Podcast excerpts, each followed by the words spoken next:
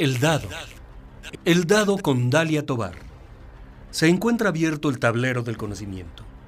Así que lanzamos el dado. ¿Y cuál será el tema de hoy? Hola, te doy la más cordial bienvenida a esta segunda parte del quinto programa especial de El Dado, por los 70 años de la Orquesta Sinfónica de la Universidad de Guanajuato, OSUG en esta ocasión con el maestro Enrique Batis, director invitado y asesor musical de la OSUG de 2005 a 2011. De manera general, en la primera parte del programa abordé cómo surgió en él su interés por la música, el momento en que se decidió por la dirección de orquesta. Hablé de una parte de su trayectoria, su trabajo discográfico, la fundación de la Orquesta Sinfónica del Estado de México, su llegada a la OSUG y una parte del trabajo realizado en Guanajuato. También la suma de los dados nos llevaron a la casilla de músicos de la orquesta, donde participó el maestro Héctor Eduardo Fernández Purata, oboe principal de los UG, quien nos compartió su experiencia en la gestión del maestro Batis. Y ahora, en esta segunda parte del programa, tres mujeres de la orquesta estarán presentes y retomaré la entrevista exclusiva que brindó para el dado el maestro Enrique Batis. No le cambies, hemos iniciado el juego. Estás en el dado. Comenzamos. Bueno, ya hemos abierto nuevamente el tablero. Vamos a mover los dados y cayeron en... Director de orquesta.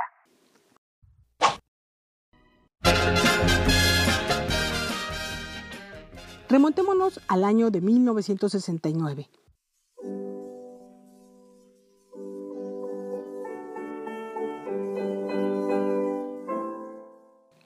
Fueron tres noches de gala en el Palacio de Bellas Artes, y él estuvo al frente de la Orquesta Sinfónica de Jalapa, y en el concierto se tocó el cuarto concierto para piano y orquesta, opus 58 en sol mayor, de Ludwig van Beethoven. La solista Eva María Zuck.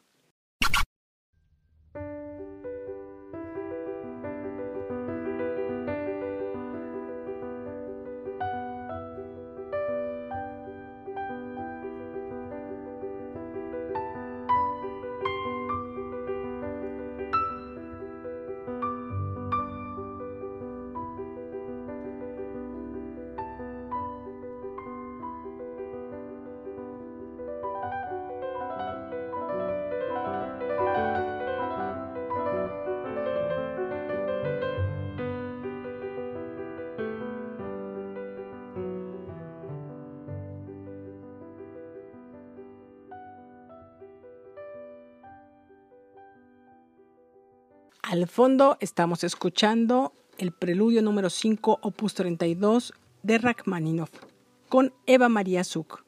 Es el audio del Festival Internacional Divertimento de la Ciudad de México de enero de 2016. Eva María Zuck nació en 1946 y falleció en 2017. Ella estudió la licenciatura y la maestría en música por la Escuela Juilliard de Nueva York. Se nacionalizó mexicana en 1994 y formó parte de los concertistas de Bellas Artes. El repertorio del intérprete incluía desde música barroca hasta contemporánea, y a lo largo de su vida fue galardonada con más de 40 premios, medallas y diplomas por parte de diversos gobiernos e instituciones privadas. Ella y el maestro Enrique Batis estudiaron en la escuela de Juilliard en Nueva York, y él con 23 años y ella con 19 decidieron contraer matrimonio por la vía civil el 24 de diciembre de 1964 y la boda religiosa fue en Caracas, Venezuela, el lugar donde ella creció. De este matrimonio nacieron dos hijos, Marta, quien es escritora, y Eugenio Enrique, quien se dedica a las finanzas. El matrimonio duró 18 años, luego se divorciaron. La maestra Eva María falleció en la Ciudad de México en 2017 a los 71 años de edad, a consecuencia de una enfermedad pulmonar. En una nota del periódico El Universal del 1 de marzo de 2017 se puede leer a las diferentes personalidades de la comunidad cultural que dedicaron palabras por la muerte de la pianista Eva María Zuck.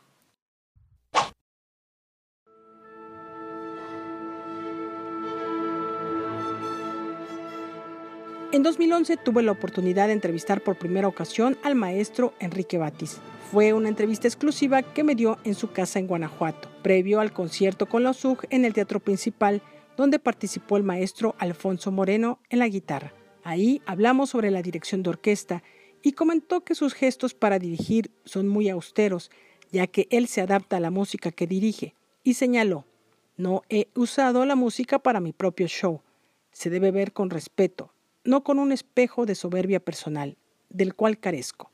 Y finalmente agregó que su trabajo buscó la superación artística de la Orquesta Sinfónica de la Universidad de Guanajuato.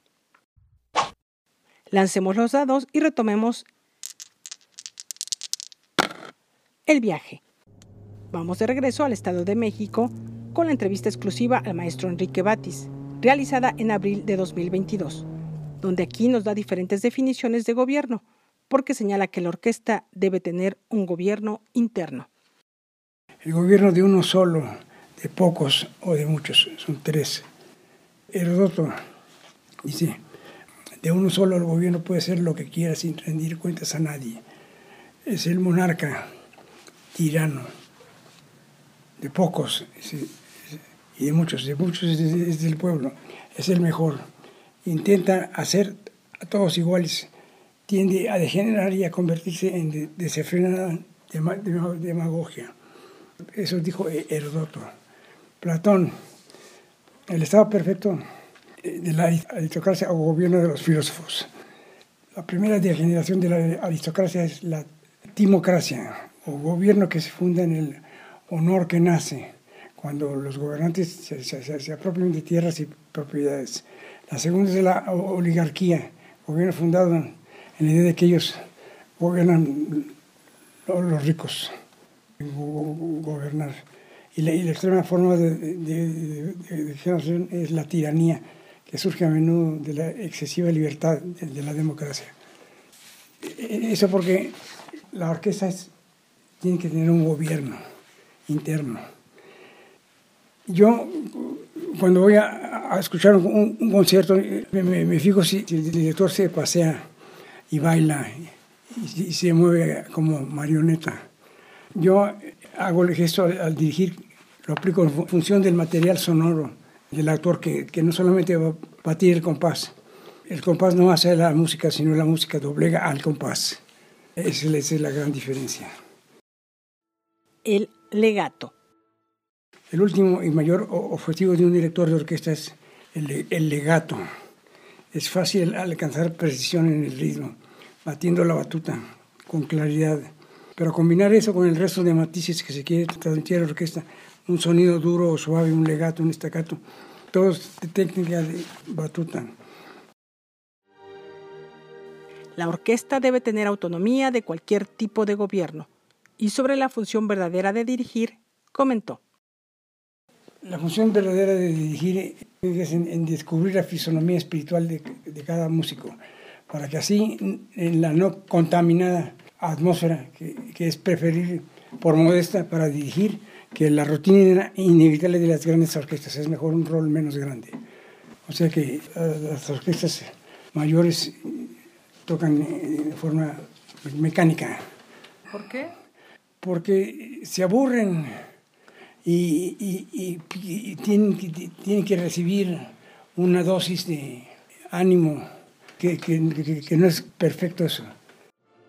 El director es el centro de la vida de la orquesta. Uno cuando dirige no distingue entre lo, entre lo suyo y lo ajeno. Es decir, el, compositor y, y, el director. Todo suena nuevo como si fuese suyo, como si fuese la primera vez cuando empieza a perder el oído, Beethoven y teme no poder seguir experimentando estos sentimientos de amor, decide morir. Es que eh, el, director es el, centro de la vida de la orquesta. Hay algunos directores que, son amables, no, no corrigen y dejan pasar los errores. Esa es la situación que favorecen a los que les hablan bonito y, es, una falsedad. Es, estar manipulado para fregar a alguien. No le salió la finta, lo, hicieron creyendo. que el director sacaría un cero si, si no les hace la barba. se hace una, una relación falsa.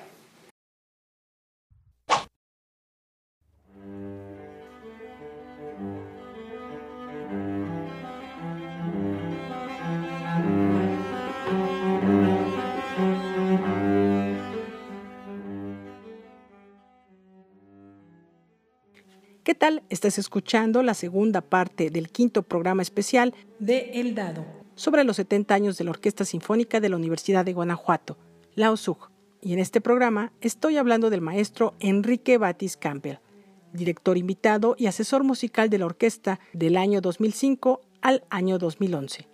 Y retomando la entrevista exclusiva con el maestro Enrique Batis, él mencionó que cuando uno toca a Bach o a Beethoven, uno conecta con el amor. El dirigir, como cualquier forma de interpretar, tiene algo de romántico que solo puede fluir desde, el momento. Solo en el momento se puede aprehender cómo debe sonar algo. El trabajo principal no está solo en los ensayos, sino que a partes iguales, porque el momento exige muchísimo y el momento debe apre, aprehenderse siempre de nuevo. Y la obra renacer, hacer propio, asimilar. Es, es, el, pensamiento que tiene que ver. La cuestión de la interpretación es a la vez simple y complicada. Como en todas las cuestiones, desde el amor juega el papel principal. Crear la música como intérprete es ante todo un acto de amor. El amor a la música que uno lleva dentro cuando, cuando, cuando dirige, cuando se, cuando toca Bach o a Beethoven, uno, uno conecta con el amor que los conmovía cuando creaban la música amor al universo y amor a la, humanidad. Cada director es diferente. Cada director es diferente. El músico de la orquesta solo oye, lo que él toca y no oye lo que tocan los, los, demás. No es, no es como un cuarteto de cuerdas. Educar a una orquesta a que oigan es un tremendo camino. El maestro Enrique Batis en diferentes ocasiones ha mencionado que hay que entender al compositor al momento que vivió. Lo llama la hermenéutica. El aspecto místico es indispensable. Por, por, ejemplo, Richard Strauss no era el verdadero representante del romanticismo musical, era un virtuoso del barroco. Tocar con perfecta fidelidad al autor. Y, no se puede comparar lo clásico con lo moderno. La, la, cooperación musical es mejor siempre cuando exista la maestría musical del, del instrumento. Tienen que tener ma maestrías para poder tocar cualquier cosa que, que, se les ponga enfrente. El maestro Enrique Batis comentó que no tiene un compositor preferido y también que no es de su agrado la música contemporánea. Todos han hecho un, han dejado una historia y el, siglo XIX es el, el que más me, me, me, llenó. El siglo XX hasta 2000, antes del, del 2000, 1980 hasta ahí llego. Yo oí un programa donde presentaban la música de un compositor vivo. No era, no era, no era buena. Era aburrida, era sonsa. Faltaba ánimo, faltaba la, la vibración buena. O sea, música contemporánea no le gusta. La música de ruidos no. El desorden no me, no, no, no me excita. La, la música se, se, vuelve clásica porque tiene, que, que, entrar al, al, gusto de todos y, no a fuerzas. Bela Bartok vivió hasta 1946 y, y es música del siglo XX y es, es música de excelencia todo lo que hizo. Manuel de Falla, Isaac Albeniz, Stravinsky, Prokofiev, Shostakovich, Kachaturian, todos pasan por, por grandes, por, por, hay, que, hay que ser grande para dirigirlos bien.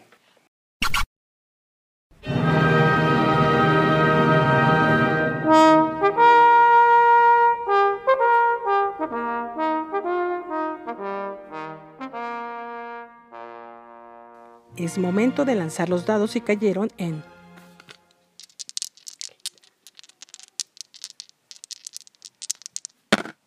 músico de la OSUG. Hace un momento el maestro Batis mencionó a Richard Strauss, cuyo padre fue uno de los cornistas más famosos de su tiempo, Franz Joseph Strauss, quien nació en 1822 y murió en 1905, y quien fue el primer corno de la orquesta de la corte de Múnich y el mejor intérprete de su instrumento en toda Alemania. Michel Petit es integrante de la Orquesta Sinfónica de la Universidad de Guanajuato. Es originaria de Estados Unidos. Toca el corno francés e ingresó a la orquesta en febrero de 2006. Ella recuerda el periodo del maestro Enrique Batis. Apenas llegué a México, no hablé español, entonces había algunas cosas que no entendí, estaba todo fue nuevo para mí. Bueno, la música no, porque ya tenía mucha experiencia con esa. Y ese tipo de manera de director no, no podría pasar en Estados Unidos.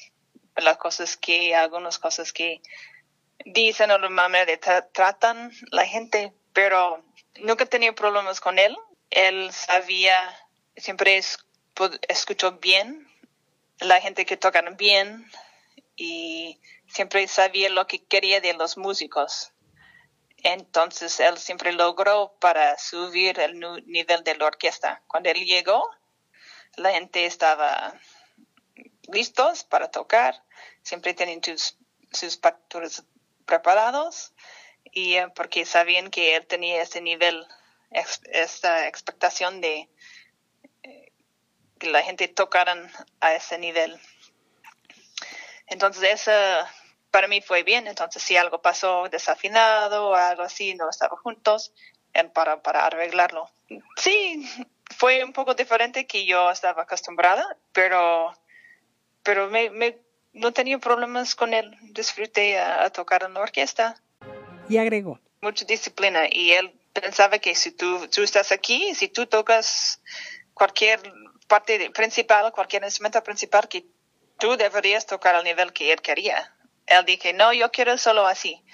Y tú tenías que cambiarlo, que eso es necesario como un músico. Si el director dice, ah, no, yo prefiero esa parte más suave o esa parte más marcado, tenemos nosotros, tenemos que tener esa capacidad para cambiarlo, para por eso estudiamos y, y todo. Pero sí, él siempre sabía que quería no correr en Beethoven, que me encanta porque la gente siempre está corriendo en algunas cosas. Él siempre, si escucho algo, él lo dijo, no, ya, ya, y la gente ya lo hicieron.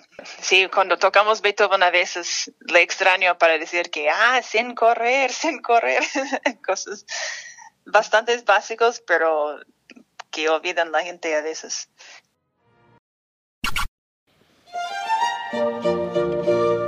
Hemos movido los dados y nuevamente cayó en la casilla de músico de los SUG. Es Dulce Escudero Pérez, quien toca el arpa en la Orquesta Sinfónica de la Universidad de Guanajuato desde 1993, fecha que ingresó por invitación del maestro Héctor Quintanar. Bueno, yo llego a la OSUG por una invitación del maestro Quintanar, porque en 1983 el maestro me empezó a, a invitar a la orquesta de Morelia.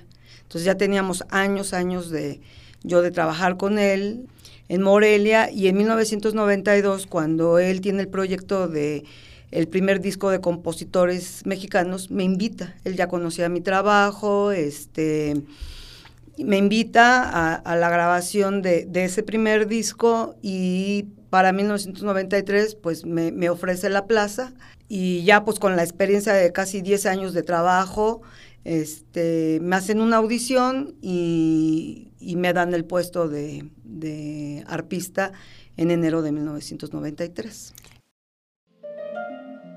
El encuentro con el maestro Batis. A las primeras que ya pude empezar a tocar y fue precisamente con el maestro Batis, cuando yo estaba en Laolin Yolistli, porque ahí entré con un concurso me invitaron a tocar con él, entonces ya cuando él era director de la Filarmónica de la ciudad, pues más o menos por el, ¿qué sería? 85, más o menos. Eh, la primera vez que toqué con él, pues fue El Mar, de Debussy, yo segunda arpa. Y después el maestro regresa a Toluca y su jefe de personal, el señor Telles, pues me empieza a llamar. Entonces muchos años estuve tocando con el maestro también en, en Toluca, hasta que ya nos volvimos a reencontrar cuando él lo nombran director titular de acá, pero ya éramos muy conocidos de, de antaño. Él conocía mi trabajo y pues ya cuando llegó aquí, pues hizo muy buena amistad con, con Sergio, mi esposo en paz descansa, el timbalista de la orquesta. Y, bien, o sea, el trabajo con él pues es siempre fue de mucho nervio, porque el maestro es muy dedicado a que todo tiene que ser perfecto, o sea, no admite los errores por ningún motivo su trabajo este, levantó mucho la orquesta, ¿no? Porque ahora sí que por el miedo que le teníamos todos estudiando. La OSUG y las dos giras internacionales.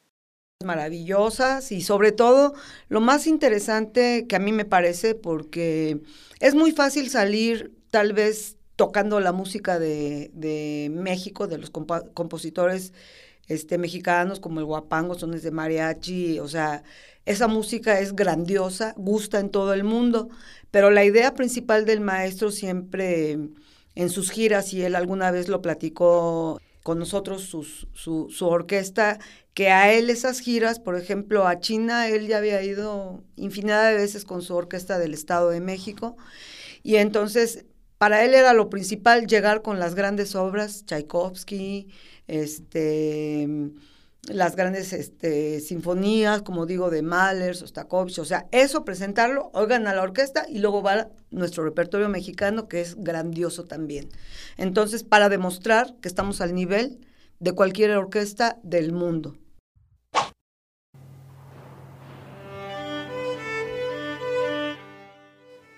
Es turno nuevamente de mover los dados. Caso excepcional. Nuevamente cayó en músico de la OSUG y es el turno de la violista Betsabe Jiménez Valencia, quien llegó a la Orquesta Sinfónica de la Universidad de Guanajuato en 1989.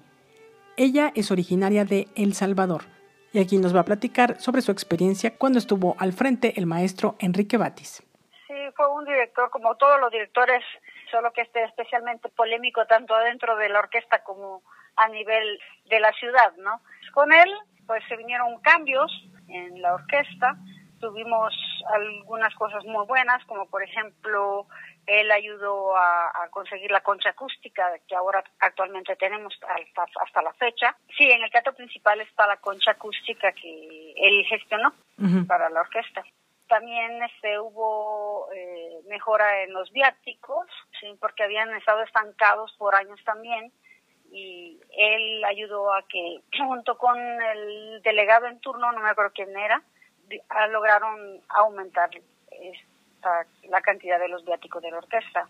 También, pues, tuvimos un par de giras con él, la de China, que fue en el 2006, en la cual se grabó un disco, que es un disco doble, que es este, la Orquesta Sinfónica grabada en vivo.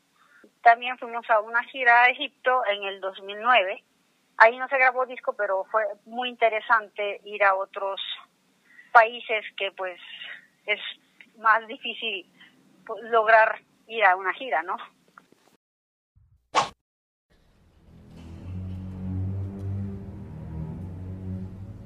Por último, Betsabe Jiménez, quien en este 70 aniversario de la Orquesta Sinfónica de la Universidad de Guanajuato es la primer mujer delegada sindical de la orquesta, Recientemente informaron, se dio a conocer en los medios de comunicación, que se logró, junto con sus compañeros, un aumento salarial, gracias al Consejo General Universitario, lo que se logró en los primeros días del mes de junio del 2022. Además, también ya se dio a conocer la fecha de salida del nuevo disco de la orquesta, que será el 30 de junio. De esta información hay que estar atentos en sus redes sociales de la Orquesta Sinfónica de la Universidad de Guanajuato. Reconocimientos.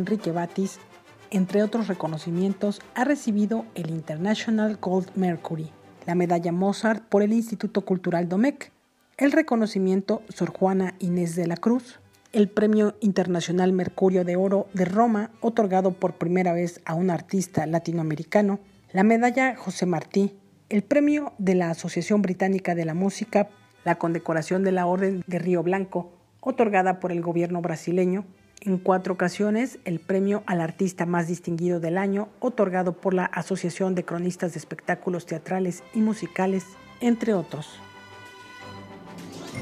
Y dentro de los conciertos que cabe recordar y que se incluyen en el libro Orquesta Sinfónica de la Universidad de Guanajuato 60 aniversario, se encuentra uno del 5 de febrero del 2010, Cómo escuchar la música, un concierto didáctico con la dirección de Virgilio Valle, la orquesta universitaria arropó a los solistas Carolina Lara, soprano, y Liliana Medrano, mezzosoprano, a Aleli Rocha, bailarina, a Montserrat y Fernanda Alba, narradoras infantiles. El atrilista Jorge Luis Torres participó como violín solista y narrador. También otro concierto fue el que dirigió el maestro Enrique Patrón de Rueda con la OSUG, la ópera en dos actos de payasos, en la que se contó con el coro de la OSEM y el concierto de la actriz y cantante Susana Zabaleta, en la que fue un evento magno en favor del DIF estatal. También en dicho libro, cuando se menciona el promedio de 50 conciertos por año, se habla que en 2009 el número de presentaciones disminuyó a causa de la epidemia de influenza.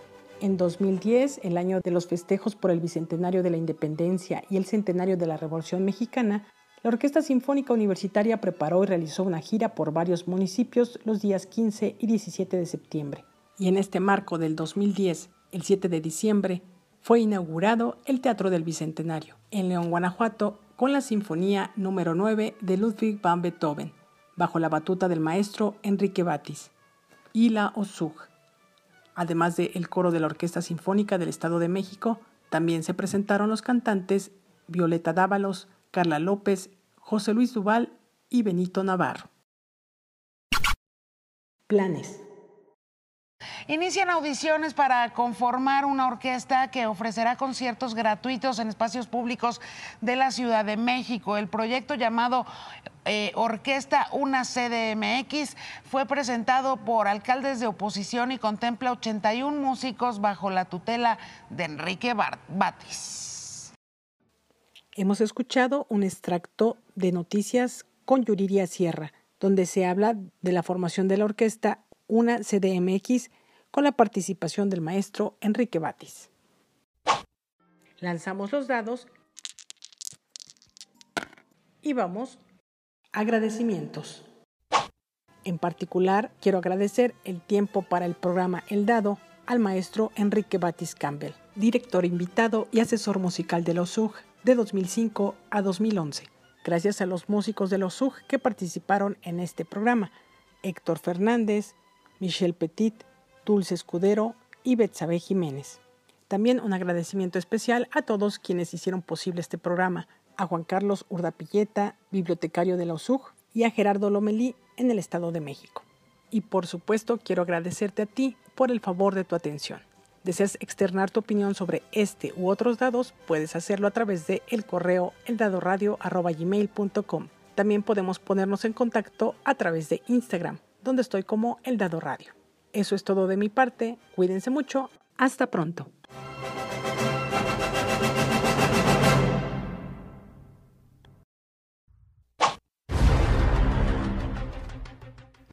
Por hoy se ha cerrado el tablero. Los esperamos en la próxima emisión de el Dado, una producción de Dalia Tobar, para Radio Universidad de Guanajuato.